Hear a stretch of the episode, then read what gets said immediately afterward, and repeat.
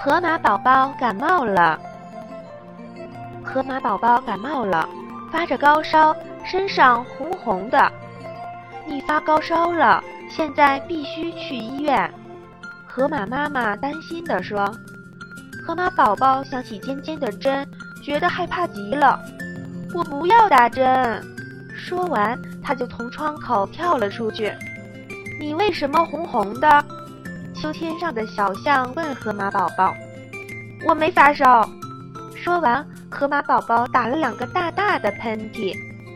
哇！我不要和红色的小河马一起玩。小象哭着跑回了家。河马宝宝又来到滑梯前：“你怎么这么红呀？”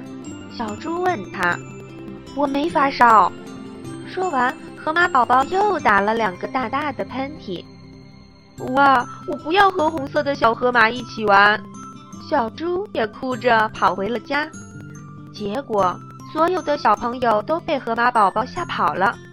河马宝宝垂头丧气地回到家。河马妈妈对河马宝宝说：“等你病好了，小朋友们就会和你一起玩了。”河马宝宝听了，听话地跟着妈妈来到医院，让牛医生给他打了一针。打完针后，小河马又变回以前漂亮的模样了，大家都争着要和它玩呢。